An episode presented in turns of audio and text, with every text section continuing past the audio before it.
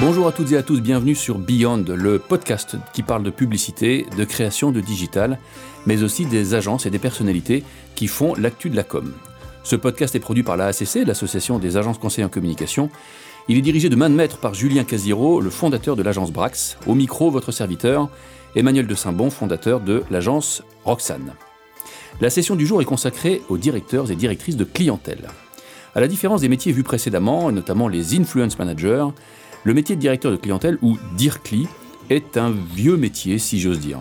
Enfin, un métier que tout le monde connaît et que tout le monde comprend. Le DIRCLI, c'est celui qui vend. C'est celui qui est en charge d'une partie des clients de l'agence. Le DIRCLI, in fine, est responsable du chiffre. Alors dans la pub, on est souvent directeur de quelque chose. Directeur de la créa, directeur du planning, directeur de la prod. Le DIRCLI aussi est directeur. Il n'y a pas de raison. Sauf que lui ne dirige pas vraiment. Non, non lui, il, il compose, il jongle, il rattrape, il impulse, il court parfois. Il est un véritable chef d'orchestre chargé de la symphonie entre ses collègues, créa, tech, dev, planeur, et ses clients chéris aux injonctions très variables. Car oui, dans les agences, il n'y a pas que des artistes, il y a aussi des vendeurs. Et j'emploie ce mot dans son acceptation la plus noble. On pourrait dire aussi patron de business unit, c'est plus classe. Le DIRCLI, comme son grand frère, le directeur conseil, c'est en réalité un mini chef d'entreprise en charge d'un compte de résultats, un PNL, comme disent les Anglais. Le DIRCLI, j'ose le dire, fait partie des seigneurs. C'est dehors qu'il construit son bise, lui, au contact du vrai monde et de l'adversité. Quel métier est plus formateur, je vous le demande Pris entre le marteau, c'est-à-dire les clients, et l'enclume, c'est-à-dire les créatifs, le DIRCLI fait constamment la synthèse et fait avancer ensemble des publics bien différents. Un peu comme ici il s'agissait de faire jouer ensemble, et sur le même terrain, des footballeurs, des basketteurs et des joueurs de pétanque. Ah, il en faut des qualités pour être un DIRCLI. Ténacité, relationnel, optimisme, intuition, audace, rigueur et j'en passe. Il faut savoir compter, il faut savoir parler. C'est pas donné à tout le monde. Alors, on a dans le studio trois directrices de clientèle Sophie Legendre de Spin Interactive, Anouk Dib de Sensio Grey et Johanna Varlet de Derwin. Bonjour, mesdames. Bonjour. Bon, bonjour. à vous. Alors, déjà, bravo, mesdames, c'est formidable ce que vous faites. On a plein de questions pour vous. on a plein de questions pour vous. On va essayer d'expliquer à nos auditeurs en quoi consiste votre métier mais je voudrais d'abord vous demander euh, que vous nous fassiez part les unes et les autres du cheminement qui vous a amené au poste que vous occupez aujourd'hui. Qui veut se lancer? Allez. Sophie. Euh, donc moi j'ai fait, euh, je suis diplômée d'une école de communication. J'ai commencé ma carrière comme attachée de presse freelance pendant six ans. Euh, dans la musique et le spectacle vivant. Après, j'ai intégré, j'ai voulu euh, changer un peu de carrière, donc j'ai intégré une agence de com euh, corporate en tant que chef de projet. Grand changement. Grand changement, effectivement, mais j'avais besoin d'un cadre, j'avais besoin d'apprendre, voilà, vraiment un métier, de travailler en équipe. Euh, donc ça m'a été, euh, ça m'a été très formateur, puisqu'en plus du corporate, donc euh, école de l'exigence. Et puis après, je suis intégré une agence d'identité packaging où j'ai travaillé sur du digital, de l'activation de, de marque. Et puis enfin, petit à petit, ben, j'ai évolué vers un poste de direction de clientèle et je me suis retrouvée chez Spin. Donc un chemin très original. Tu es passé par l'art, tu es passé par le corpo, ouais. pas très académique, pas très, pas très usuel. Johanna, à nous, quel est votre parcours pour ce qui vous concerne? Alors moi, un petit peu plus euh, classique, un petit peu plus agence. J'ai fait une école de commerce euh, et non pas de communication. Et j'ai commencé dans l'univers des startups plutôt. Et puis j'ai eu envie de voir un petit peu, euh, après le côté annonceur, plutôt le côté agence. Donc j'ai rejoint euh, une première agence qui était une agence euh, généraliste, qui était à Toulouse puisque je viens de là-bas. Mhm. Ensuite, je suis euh, montée à la capitale, comme on Mhm. dit. Euh, et là, j'ai été dans une agence d'abord digitale spécialisée sur les marchés africains, donc assez euh, original, très formateur aussi. Et puis j'ai eu envie de revenir à des choses un peu plus euh, euh, classiques, en tout cas sur le marché plus français ou international, mais pas aussi spécifique que l'Afrique. Et donc j'ai changé d'agence. Donc tout ça, j'étais euh, chef de projet, chef de groupe, et puis je suis devenue petit à petit euh, directrice de La, clientèle. la start-up, c'était dans quel domaine pour info? Alors c'était une start-up qui s'appelle Vai Vai et qui commercialise de l'eau de coco, des produits à base de coco, euh, voilà. D'accord, donc pas forcément un grand rapport avec la Rien communication. à voir.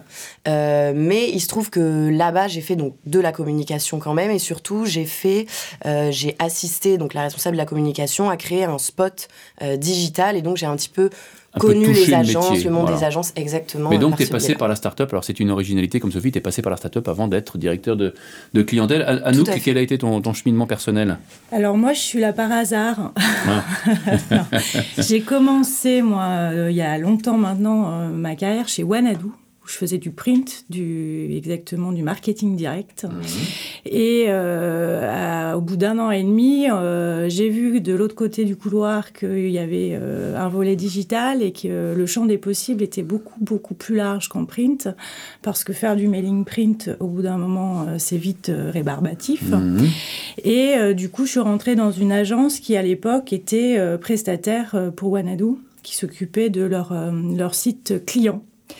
Donc j'ai fait mes armes pendant quelques années en tant que chef de projet. Et puis naturellement euh, euh, j'ai grimpé les échelons en passant donc euh, d'IRCLI.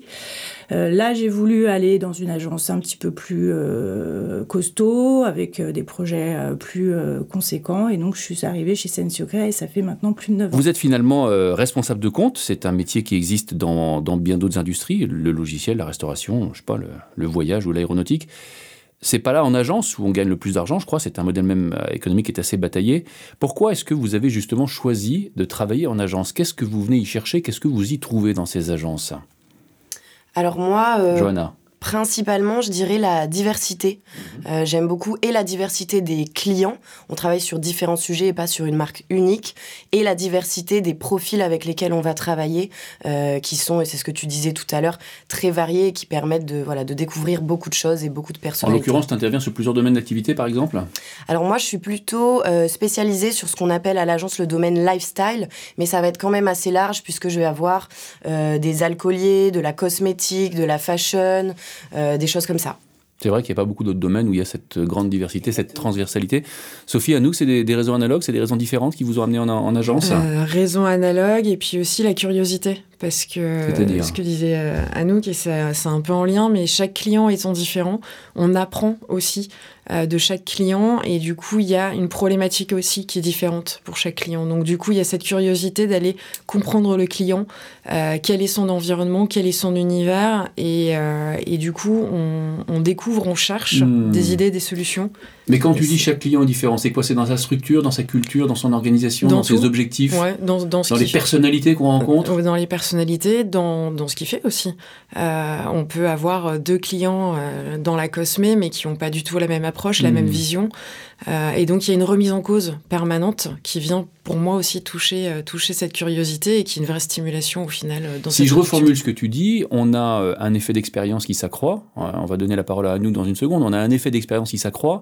Et en même temps, même après plusieurs années, c'est un métier de découverte constante, oui, je vois, je vois, je vois Johanna qui dit oui, de, de, de découverte, d'apprentissage, de renouvellement du genre.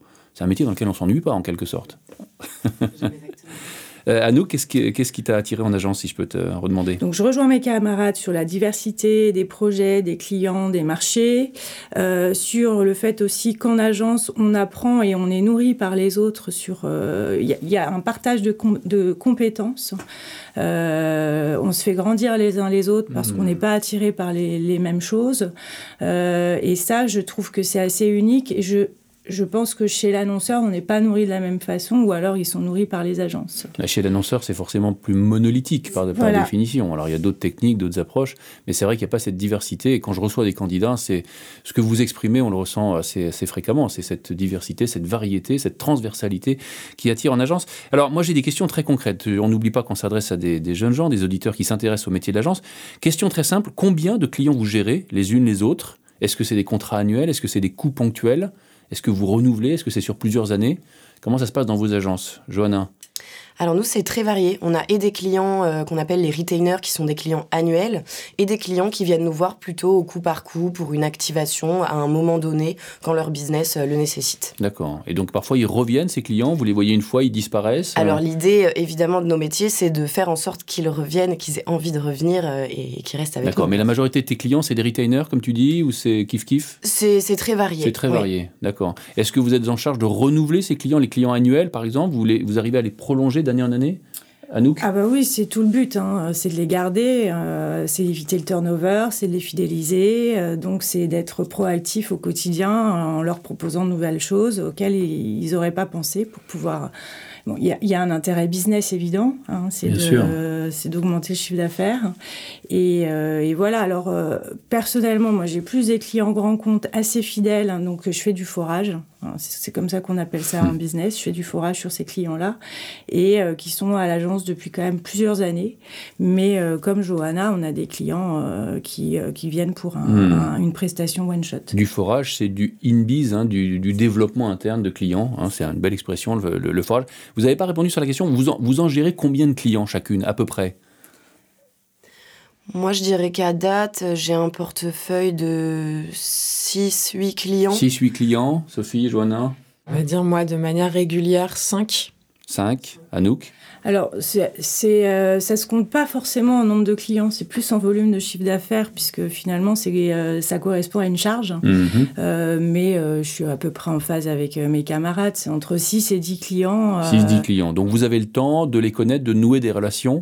Je pense que ça joue aussi beaucoup. Euh, et de délivrer la performance, d'être dans leur roue, comme on dit, hein, d'anticiper leur, leur desiderata, d'anticiper leurs euh, leurs besoins. Euh, expliquez-nous comment ça se passe. Vous avez des contrats annuels, on a vu qu'ils ne se renouvelaient pas automatiquement. Quels sont, selon vous, les facteurs qui font que le client va poursuivre et se développer, faire du forage? Qu'est-ce qui fait que le forage marche? Est-ce que, par exemple, on leur propose des idées sans qu'ils les demandent? Est-ce que c'est du fait qu'on les connaisse bien? Est-ce que c'est des compétitions qu'ils font au cours de l'année? Comment, comment vous gérez ces clients? Comment, Comment vous développez l'activité, Sophie Alors ça va être la satisfaction client, qui est euh, d'abord primordiale et, euh, qui est euh, un des nerfs de la guerre dans notre métier. Et après, ça va être aussi d'être toujours en conseil, toujours en force de proposition. la première clé d'entrée, ça peut être par exemple la création d'un site internet. S'arrêter juste au site internet, ça n'a pas vraiment d'intérêt. C'est aussi de nous-mêmes éventuellement se dire tiens comment on l'a fait maintenant, comment on peut réaméliorer, qu'est-ce qu'on voit dans les usages, quelles sont les statistiques, est-ce qu'il n'y a pas besoin de SEO de SEA. Enfin, voilà, regardez un peu toujours tout ça pour être toujours dans la proposition, hmm. euh, dans l'écoute et dans l'accompagnement. Donc vous poussez les curseurs en permanence. Hein. c'est une forme de proactivité que vous avez avec vos clients pour développer les affaires. Parfois ça marche, parfois ça marche pas, j'imagine. Euh, parfois ça marche pas, mais en tout cas ça peut des fois euh, ne pas marcher, mais développer sur autre chose, parce que du coup on s'inscrit dans les besoins marketing du client, dans sa réflexion marketing, et, euh, et, il est très attentif aussi à, et très réceptif justement à cette envie de l'accompagner, d'y participer, d'y réfléchir avec lui. Donc ça peut aussi découler sur d'autres choses. Mais ça veut dire deux choses de ce que tu dis, Sophie, c'est intéressant. Un, on imagine, on induit de ce que tu dis que vous bossez beaucoup avec les créatifs, parce que les idées nouvelles faut les, faut les, les, pousser. Et puis deux, vous avez incontestablement une dimension conseil auprès du client. Vous êtes certes en charge de vendre, mais aussi de l'accompagner et de le conseiller. C'est ça qui est intéressant. Tout à fait. On n'est pas là juste pour vendre et faire du chiffre.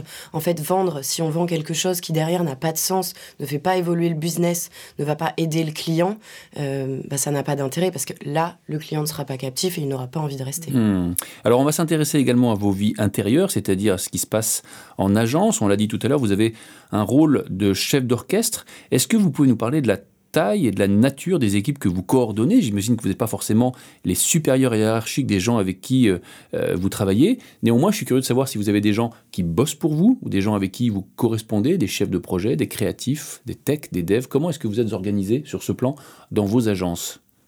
Anouk. Alors nous, effectivement, on a un pôle créatif, un pôle tech, un pôle développement, euh, on a un pôle planning. Et effectivement, c'est euh, notre rôle, c'est d'orchestrer euh, l'ensemble des, des, métiers et des compétences et de les activer au moment opportun du projet. Sans lien hiérarchique avec eux, on est bien d'accord. Sans lien hiérarchique, à part les chefs de projet, effectivement, où certains sont rattachés directement, soit d'un point de vue fonctionnel. Donc là, il n'y a pas, il y a une hiérarchie fonctionnelle ou euh, aussi d'un point de vue RH. Euh, nous, on est plusieurs DIRCLI à l'agence et un certain nombre de chefs de projet nous sont rattachés et on suit euh, leurs évolutions, leurs feuilles de route. Mais ça veut dire, à nous, pardon de te couper, ça veut dire que vous avez des gens à qui vous pouvez donner des directives parce qu'ils sont dans votre équipe, et puis d'autres gens que vous devez mouvoir, faire fonctionner. Ça y va un peu au charme, ça y va un peu à la motivation, ça y va. c'est pas très simple. Non, c'est pas simple, effectivement. en fait, la clé, enfin moi je trouve que c'est celle-ci, c'est de donner du sens チッ。Toujours, toujours donner du sens. Il y a certains annonceurs qui sont moins sexy, d'autres. On, on, en a tous des clients comme ça. Euh, notamment pour euh, tout ce qui est direction de création, enfin designer. Euh, certaines chartes aussi sur lesquelles on est obligé de s'appuyer, qui sont pas sexy, qui sont pas, qui sont pas faciles à manipuler. donc il faut essayer d'aller trouver le sens via, je ne saurais pas dire, mais l'ADN de, de, de notre annonceur euh, de l'annonceur pour lequel on travaille qui, euh, qui a des vertus ou qui a euh, comment, des valeurs positives. Donc c'est essayer d'aller chercher ça, pardon, chez chacun des annonceurs pour le véhiculer auprès des équipes et les, et les, et les encourager à, travailler. Donc vous analysez, vous réinterprétez, vous donnez du sens, vous donnez de l'impulsion vous confirmez que vous êtes un mini chef d'orchestre, un hein, patron de BU, oui Sophie, tout à fait, dans, vos agences. Absolument. Euh, si, euh, pour rebondir sur ce que dit euh, Anouk, la partie compréhension de la psychologie client, elle est, elle est primordiale. Et après, c'est à nous, effectivement, de la faire rayonner en interne et, et, pour que chacun sache comment aussi se positionner dans tout ça. c'est à nous aussi d'apporter le côté méthodologie un peu globale pour toute l'équipe euh, et, euh, effectivement de ouais d'orchestrer tout ça pour que pour que les projets se mettent sur des rails pour que euh, bah, tout soit dans la fluidité et la sérénité. Super. Alors on en parlait un petit peu avec Sophie avant avant l'émission dans les studios. On comprend que vous euh, entretenez ces relations clientèle, vous les développez, vous êtes donc des éleveuses, comme on dit dans le métier. Il y a une dimension qui m'interpelle, c'est la dimension chasseuse, c'est-à-dire la dimension new business. La dimension new business, il y, a, deux aspects.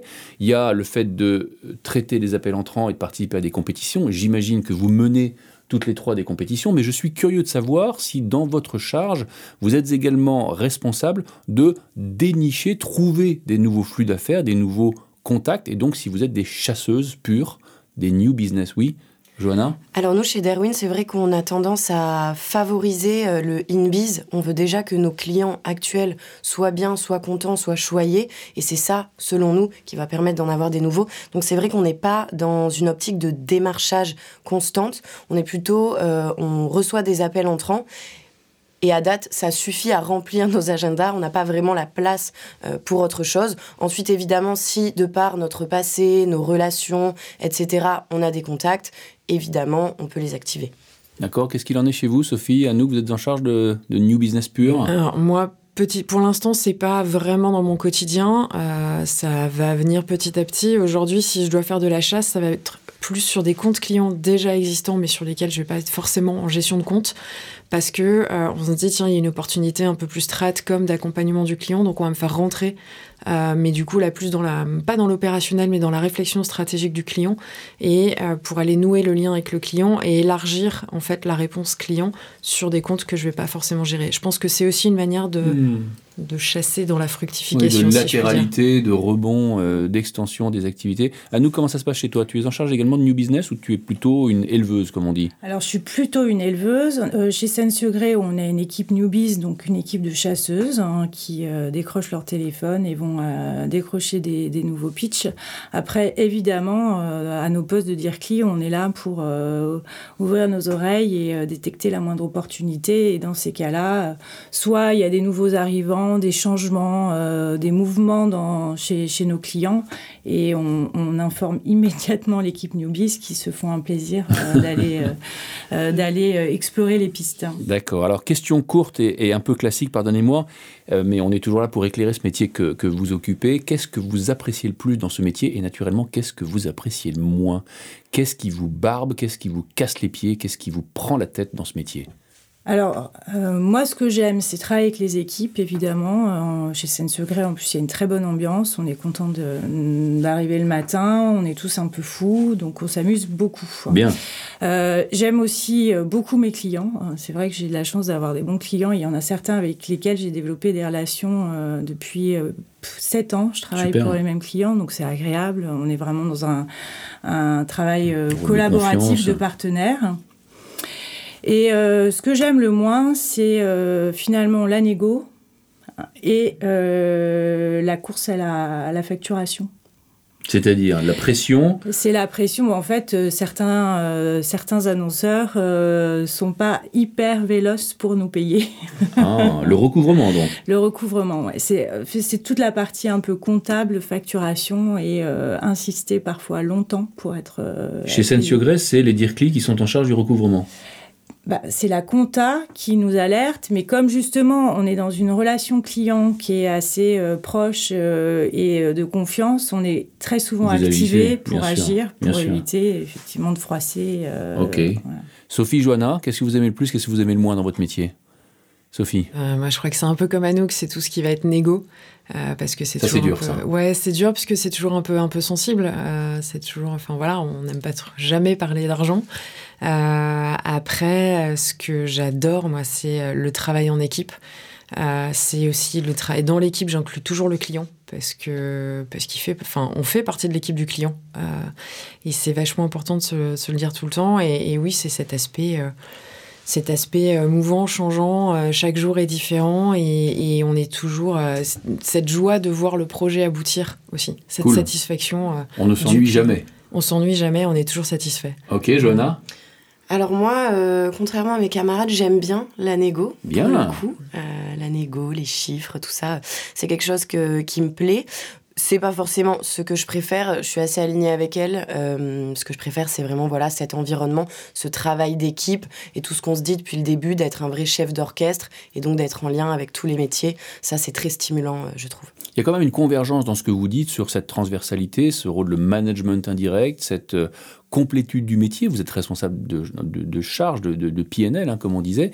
À quoi ça peut conduire, selon vous? On est toujours dans cette logique pédagogique que j'exprimais au début. À quoi cette fonction que vous occupez peut conduire par la suite en agence? Est-ce que le prolongement naturel, c'est de devenir directeur conseil, un peu plus senior, à gérer des équipes? Est-ce que votre futur peut être hors d'agence? Et si oui, où? Pour faire quoi? Est-ce que vous pouvez nous éclairer là-dessus? Comment votre histoire peut se prolonger? Alors moi, c'est vrai que je crois beaucoup aux métiers différents, aux changements de vie. Je ne sais pas si je me vois toute ma vie en agence. Alors bien sûr, pourquoi pas à court terme, euh, directrice conseil, oui, mais ça peut être complètement autre chose. Pourquoi pas évoluer toujours en agence vers quelque chose d'autre, par exemple de la production, euh, voilà, un autre métier, ou alors... Euh, partir chez l'annonceur, faire complètement autre chose, euh, lancer une boîte. Je pense qu'en fait, on a touché à tellement de choses en étant euh, euh, directrice de clientèle que ça nous ouvre un peu les chakras à pourquoi pas faire plein d'autres choses. je suis pleinement d'accord avec ce que tu dis. C'est vraiment un métier qui est très formateur. C'est un métier par lequel je suis passé personnellement, qui apprend beaucoup. Et tu viens de dire la possibilité d'ouvrir une boîte effectivement, le métier de directeur de clientèle, par sa complétude, sa transversalité, peut aussi ouvrir à, ce type de, carrière. Anouk, je te voyais euh, opiner du chef?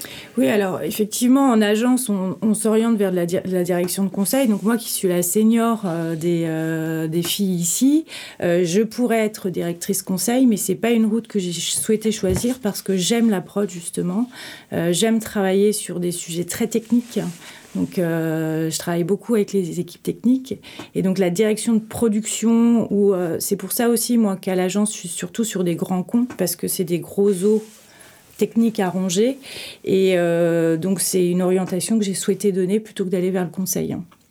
Par, par pure appétence pour la technique plus que pour la stratégie. La stratégie ou le management d'une certaine manière, parce qu'un directeur conseil, ça manage un peu plus qu'un directeur de clientèle. Pas, nécessairement, pas, nécessairement. Mais ils sont plus, euh, justement, euh, en tout cas chez Sensio Grey, ils sont plus sur euh, le newbies et les appels d'offres. Sophie? Bah, un, peu, un peu comme les filles, c'est vrai que la direction de conseil, j'ai envie de dire que c'est un peu la voie évidente. Euh, après, c'est vrai que moi j'aime beaucoup tout ce qui est stratécom, donc euh, le planning strat, c'est quelque chose qui pourrait aussi. Tu bosses beaucoup avec les plannings strat? On n'en a pas à l'agence. Vous n'en avez pas? Comment vous faites alors? C'est vous qui le faites? avec, avec Emmanuel, qui est associé fondateur de l'agence, qui a vraiment lui cette casquette plus, plus planning strat parmi ses multicasquettes. Donc euh, on travaille ça euh, avec lui. Euh, après c'est moi, c'est aussi avec les équipes. Enfin voilà, c'est dans, cette réflexion un peu un peu globale. Mais c'est vrai que c'est quelque chose qui pourrait pourquoi pas m'intéresser ou alors bah, encore bifurquer un peu sur ma route déjà un peu un peu sinueuse, mais j'aime bien aussi tout ce qui est humain, donc euh, les notions de coaching, euh, d'encadrement, de, développement. Ces choses-là aussi, je trouve qu'elles sont, elles sont intéressantes. On voit toute la richesse à travers ce que vous dites, mesdames, toute la richesse des métiers, des carrières, des parcours auxquels ce métier peut conduire. C'est assez euh, formidable. Alors, je voudrais qu'on parle d'argent, parce que des hommes et des femmes d'argent, si j'ose dire. Est-ce que vous pouvez nous éclairer sur les salaires moyens. Alors, je ne vous demande pas vos salaires, mais donner un éclairage à nos auditeurs sur les salaires moyens. Quand on rentre dire client en agence, qu'on fait le job, mettons, pendant 5 ans. Combien on peut espérer gagner en petite agence, en grande agence, si vous le savez. Et puis j'ai une question complémentaire. Est-ce que vous avez une part variable qui est importante? Et si oui, sur quoi ça porte? Comment ça marche, la partie argent, quand on est en direction de clientèle? Là, il y a un silence qui s'installe. Alors moi, j'avoue que les, euh, les, les le, le, prix marché, je ne le connais pas euh, sur le bout des doigts. Euh, je pense que de toute façon, J'en ai, j'en ai. Je pense qu'en direction de clientèle, euh, en junior, on doit rentrer autour de 40, 40, 40 45. 40, 45 000 euros par an. C'est ce que mhm. j'imagine. Et qu'en fonction des agences, ça peut monter jusqu'à 70, euh, 80 en fonction de la seniorité. Mais alors là, c'est un peu. Euh, avec une partie prime, une partie variable Alors là, c'est pour moi, c'est le fixe. Et après, il y a une variable. Euh, et chez Sensio-Grey, elle est vraiment liée à des objectifs euh, quantitatifs. De newbies, de Cali, de... Euh, alors, Je te un peu, non, non, en fait, on a des objectifs sur nos, nos, portefeuilles clients, des objectifs annuels à atteindre, et en fonction de, de, bah, de l'attente, on a une prime annuelle. D'accord, donc une, une, entrée de salaire qui est aux environs de 40 000, si on écoute à nous, et puis assez vite, on peut progresser 60, 70, 80, voire au-delà, si effectivement on a des grands comptes en grande agence. Johanna, Sophie, vous êtes d'accord avec ça? Vous avez une vision différente? Moi, je suis plutôt alignée. Alors, c'est vrai que j'ai pas non plus en tête tous les, tous les prix du marché, mais ça me semble assez cohérent. Ça vous semble cohérent Vous avez des primes également? Vous avez une part de variable dans votre, dans votre rémunération? Alors, euh, moi, ça a dépendu des différentes périodes de, de, de ma carrière. Parfois, j'ai eu des primes et sur le Newbies et sur le InBiz. Parfois, juste des primes de fin d'année. Euh, ça a assez varié selon les endroits où je suis passée. D'accord, Sophie? Euh, Moi, j'ai aucune vision sur, euh, sur l'aspect justement salaire, euh, parce que je pense que ça dépend aussi de la taille de l'agence, de son, de son chiffre d'affaires, de son évolution, de son ancienneté, de tout ça, et de ce qu'on recherche aussi, nous, quand on intègre une agence, pour se développer personnellement et en termes de valeur. après, sur la partie variable, pour moi, ça se joue plus sur ce qu'on va développer en tant que client. C'est-à-dire que, par exemple, dans le, je peux répondre à un appel d'offres euh, seul, sans forcément l'aide de patron ou voilà, dans structure de tout. Et là, effectivement, je peux, euh, je peux toucher un, petit, un, petit variable. Parce que c'est du newbies. Parce que c'est apporté un nouveau client. Voilà, c'est pas moi qui suis allé le chercher. Par contre, on m'a dit, il y a ce nouveau client-là, il a besoin d'une réponse et il faut aller le gagner dans la réponse. Et là, effectivement, si je le fais euh, vraiment seul et que je porte tout, oui, à ce moment-là, il y a une il y a une part euh, variable euh, à ce niveau-là. Alors, je vais vous poser une question presque intime, parce qu'on arrive à la fin de l'émission. Attention, accrochez-vous. Je suis curieux.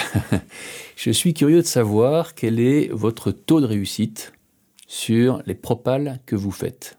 Dans combien de cas vous transformez, dans combien de cas vous vous faites jeter? En moyenne, hein, on ne révèle pas de, de grands secrets. C'est très variable d'une agence à l'autre. Est-ce que vous pouvez nous parler de ça? C'est un peu plus intime. Je trouve que c'est assez difficile euh, de répondre parce qu'en fait, ça dépend beaucoup des périodes. Euh, il y a des périodes où on va avoir le mojo et en fait, euh, bah, on va tout gagner. Puis il y a des périodes, ça va être l'enfer, on va tout perdre. Et il y a des périodes, cas un cas, on va gagner 50% des choses. Euh, j'ai toujours fait du newbies depuis des années et franchement, ça n'a jamais été constant. Donc c'est difficile de. Est-ce que tu saurais quand même, si je te pousse un peu, exprimer un chiffre, un, indicateur, une indication pour nos auditeurs? Difficile Franchement, c'est difficile. J'ai envie de dire comme ça 50%, mais c'est vraiment histoire de pas me mouiller parce que je, honnêtement, je sais pas. 50%, c'est un bon taux. En moyenne, une compétition, c'est 4 agences, donc euh, mécaniquement, c'est plutôt 25%. Non, Anouk? Non, mais euh, je suis d'accord avec euh, Johanna, c'est assez variable, mais les chiffres qui nous sont remontés, nous, par Newbies, c'est plutôt un taux de transfo de 50%, en moyenne. En moyenne. Sophie, pareil? Ouais, je dirais, je dirais en moyenne 50%, voire à mon niveau, euh, je ne vais pas parler des grosses euh, compètes euh, hyper denses qui monopolisent la moitié de l'agence en termes de réponse, mais sur les compètes un peu plus petites que je vais gérer moi, je suis plus sur un taux de deux compètes sur trois gagnées. Ah, vous m'impressionnez, mesdames, parce que je peux vous dire que nous ne sommes pas à ce taux chez Roxane. Euh, et donc, bravo à toutes. Euh, vous devez faire euh, très très bien votre métier. Alors, on arrive à la, fin de l'émission. merci à vous, mesdames, du temps que vous nous avez consacré pour vos témoignages. Je vous ai poussé un peu sur la fin et c'était bien que vous alliez au bout, au bout des questions. Merci. on espère, chers auditeurs, que vous avez apprécié l'émission, vous avez appris des choses. N'hésitez pas à en parler autour de vous. Merci à César de Pouilly, à la technique et à la post-production. Cette émission a été produite, je vous le rappelle, à l'initiative de l'AACC, l'Association des agences conseils en communication, et je vous invite à retrouver tous nos contenus sur le site de l'association aacc.fr. Salut à tous et bonne journée.